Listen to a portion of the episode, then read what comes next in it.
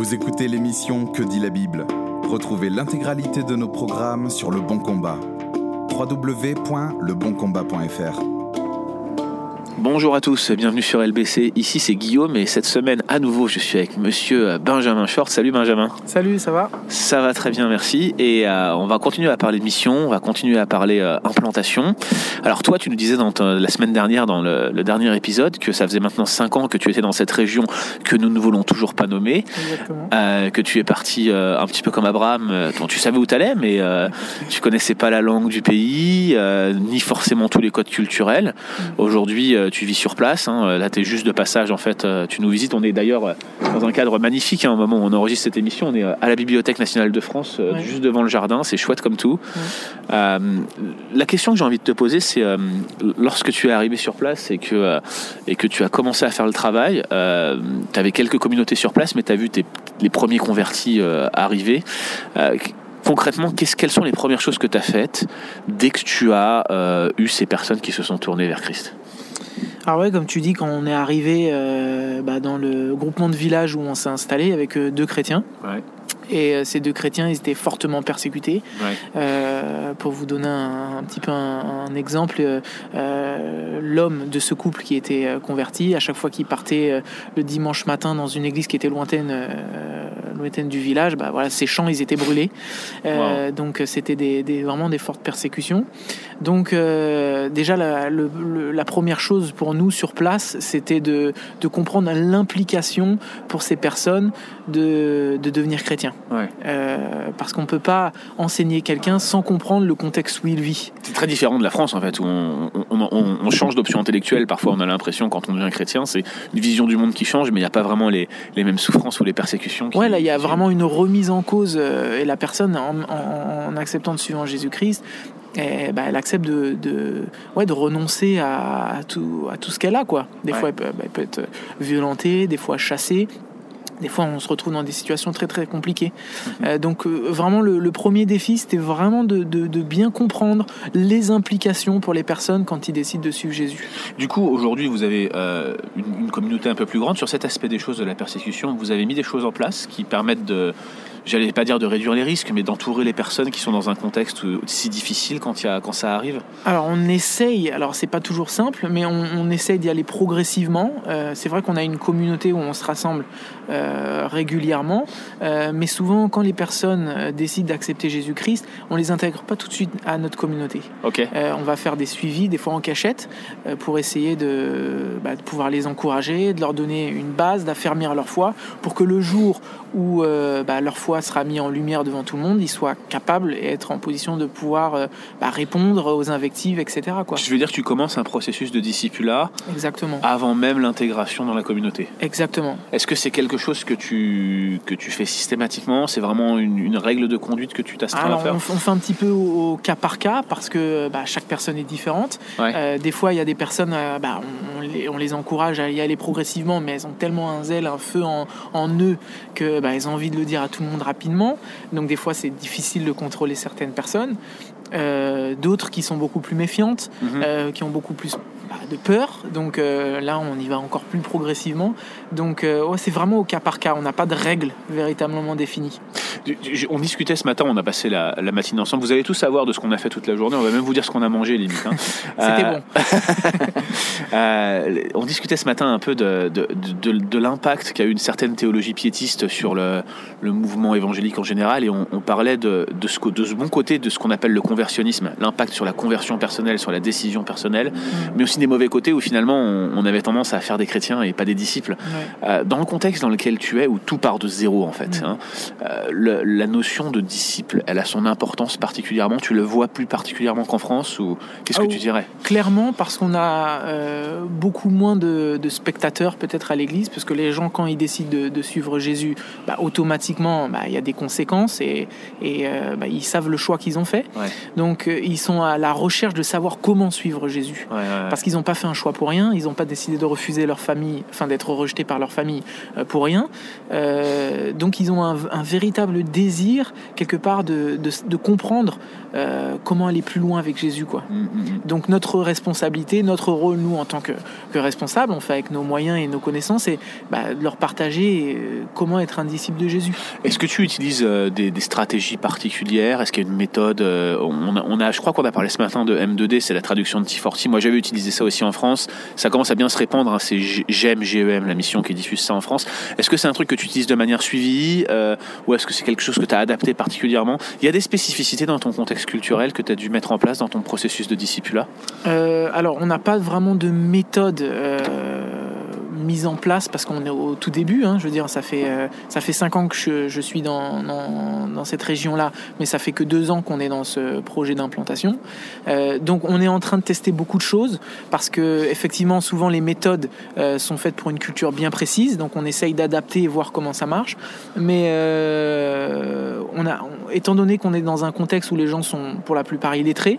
Ouais. On est vraiment dans un discipulat par euh, mémorisation, si je Ouais. peux euh, utiliser ça. C'est-à-dire que on incite les personnes à, à mémoriser la parole et à tout de suite savoir comment l'appliquer dans leur vie. Ouais, ouais, ouais. Donc euh, on marche de façon euh, hebdomadaire ou mensuelle où on, on invite les personnes à apprendre certains textes, à les connaître presque par cœur ou à connaître les histoires et à savoir comment eux ils peuvent l'appliquer dans leur vie.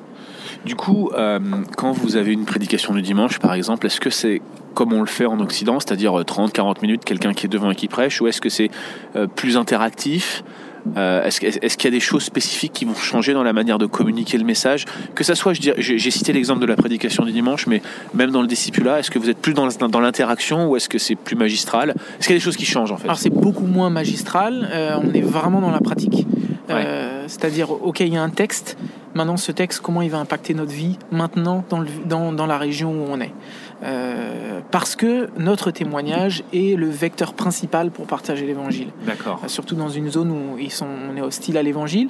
Donc automatiquement, on va pas pouvoir parler toujours librement, mais la façon dont on vit, euh, selon la parole, va être le vecteur principal pour partager notre foi.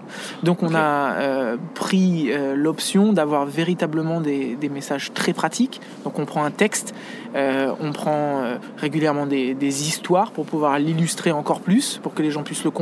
Ouais. Euh, et tout de suite une mise en pratique où on donne des exemples concrets dans notre vie quotidienne de comment mettre en, en pratique ce De texte. façon à ce que par l'exemple, ils puissent imiter éventuellement euh, Exactement. les exemples. Et, euh, Là, tu es en France pour quelques mois, hein, tu, fais, tu tournes dans les différentes églises. Tu as laissé quelqu'un sur place, c'est-à-dire que tu as déjà identifié des leaders Mm. sur place. Est-ce que ça a été une tâche plus difficile dans un contexte comme celui-ci ou est-ce que naturellement tu as pu voir comment les gens se mettaient davantage en avant, quels étaient les dons qui étaient donnés, malgré le contexte où on les voyait pas? Réagir à une forme écrite de révélation Alors moi, je suis plutôt quelqu'un qui, croit dans le travail en équipe. Ouais. Euh, donc j'ai tout de suite quand on est arrivé dans cette région, on n'est pas parti seul, on est parti avec un autre couple euh, des locaux Ouais. Euh, et on a travaillé ensemble. Donc du coup quand moi je suis pas là, le couple qui était qui est parti avec nous, qui s'installe là-bas, lui il est encore sur place. Ouais. Donc on est en relation régulière pour savoir comment les choses avancent, etc. Donc je crois vraiment au, au- au travail en, équipe. Euh, et ouais, au fur et à mesure que les gens euh, se convertissent, il y a bien sûr des, des- des profils de leaders et des gens qui prennent plus de responsabilités dans notre communauté. Ouais. Et est-ce qu'il y a une manière de les détecter qui serait différente de ce qu'on verra en France? En France, on marche beaucoup euh, dans un processus où les gens connaissent bien le- les, les- les données, les textes, euh, connaissent bien la doctrine, ou sont engagés, appréciés. Est-ce que là-bas, il y, a, il y a une manière de voir les choses différemment? Est-ce que vous êtes peut-être plus basé sur la pratique ou sur l'éthos? Alors on le voit. Alors moi j'ai j'ai l'impression qu'on le voit par rapport aux ailes de la personne aussi, Ouais. Euh, une certaine soif de la parole, même Ouais. pour ceux qui savent pas lire et écrire, de chercher à tout par tout moyen de pouvoir savoir ce que Jésus dit, ce que la parole nous dit. Donc il y a un- ouais, ça se reconnaît. Alors tout le monde est un petit peu est zélé, j'ai envie de dire, mais on- ouais, il y a certains profils de, de zèle, d'avoir envie d'avancer, de prendre des responsabilités qui, qui se dégagent naturellement, quoi. Ah, c'est vraiment, vraiment encourageant d'entendre tout ça. Alors, du coup, tu reçois des équipes, ça t'arrive, des équipes qui viennent de France. Euh, six mois ou d'autres qui n'ont peut-être jamais eu de relation à la mission. Moi, j'ai été, je sais que j'ai été missionnaire, donc je vais, je vais me disqualifier sur cette question, on va dire. Mais Mm.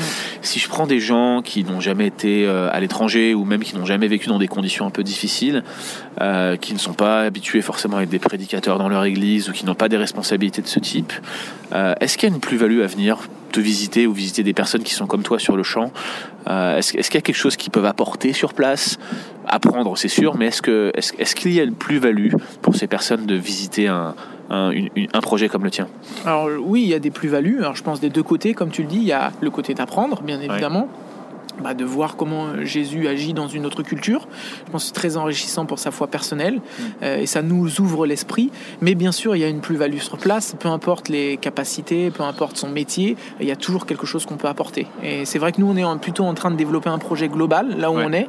Donc on est en train d'apporter aussi une aide sociale à, la population euh, par divers, divers façons. D'ailleurs, on, mentionnera un petit peu tes projets en cours là, dans, le, dans, le, dans le, le, corps du texte qui accompagne le. Ok, et, et, donc du coup, il y a toujours une plus-value de pouvoir apporter quelque chose dans les projets concrets, mais aussi dans ouais, passer du temps avec les gens. Il y a, il y a véritablement un, un, aspect relationnel dans là où on est, c'est-à-dire les gens aiment passer du temps avec les gens, ils aiment discuter, et euh, bah, nous occidentaux, ça nous fait du bien. Et, euh, et, en même temps, on, voilà, on peut parler avec les gens, on peut échanger, on peut être des témoignages de, de, de ouais, de ce qu'on croit. J'ai vu euh, des vidéos qui ont circulé pendant une période là, de votre projet sur place et il y avait toute une étape où il fallait creuser un puits. En fait, on cherchait de l'eau partout. Hein, mm. Et euh, il y avait des équipes qui étaient mixtes, en fait, des, des, personnes du lieu et puis des Français qui étaient sur place. Et il y avait beaucoup de sympathie entre les groupes. Est-ce que c'est une opportunité aussi pour partager le message ou se faire grandir mutuellement? Ah Oui, ça c'était vraiment un, un point fort, émouvant moi quand j'ai vu ça pour quand euh, la première équipe est venue, c'est-à-dire que euh, voilà, il y a un, un, une personne locale plus un Français qui euh, bah, s'associe pour avec notre une, une seule et même foi quoi. Et euh, des fois, on faisait de l'évangélisation dans, dans, des villages et on les voyait partir, l'un et l'autre, qui avaient tout, tout aussi peur l'un que l'autre d'aller partager l'évangile dans des conditions un peu compliquées, mais qui allaient parfois et en s'encourageant. Et c'était vraiment fort de voir que malgré la différence de culture, malgré les différences de, ouais, de, de, de niveau de vie, de compréhension, euh, avec Jésus-Christ, il y avait cette possibilité d'y aller ensemble. Quoi. Ouais. Et euh, ouais, on avait des projets de, de chercher de l'eau là où on était parce qu'il n'y en avait pas. Ouais, il y avait plein de projets où on on a vu une véritable collaboration et de voir comment euh, Jésus traverse les cultures, c'est assez impressionnant. Et moi, j'ajouterais qu'on pourra avoir vu ensuite des personnes qui sont revenues de là-bas, comme on peut le voir dans d'autres endroits quand on va dans des pays euh, où la situation est beaucoup plus compliquée. Hein. c'est, on mm. n'ouvre pas le robinet et l'eau coule naturellement. Hein.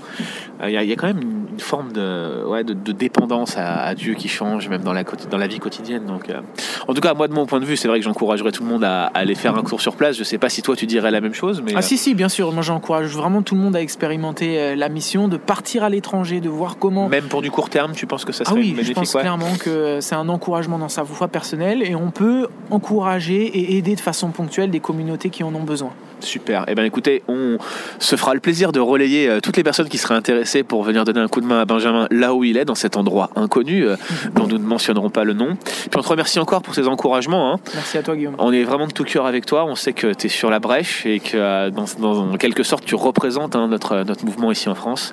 Mouvement, petit mouvement évangélique, mais qui compte des personnes qui portent l'évangile jusqu'aux extrémités de la terre. À la semaine prochaine. Merci d'avoir écouté cet épisode de Que dit la Bible. Retrouvez l'intégralité de nos programmes sur Le Bon Combat. www.leboncombat.fr